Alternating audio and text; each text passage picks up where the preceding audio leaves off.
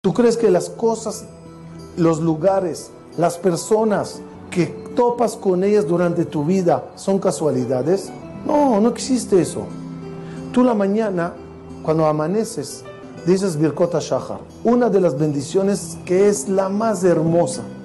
Si te pones a pensar en ella, te estremeces.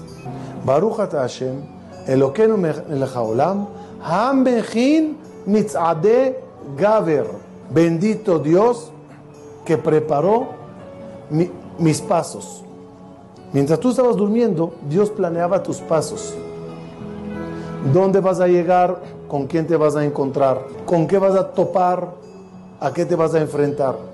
Casualmente estaba cerrada la calle y fui para acá.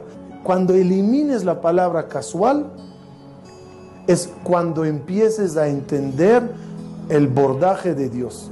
Y entenderás que no era nada casual.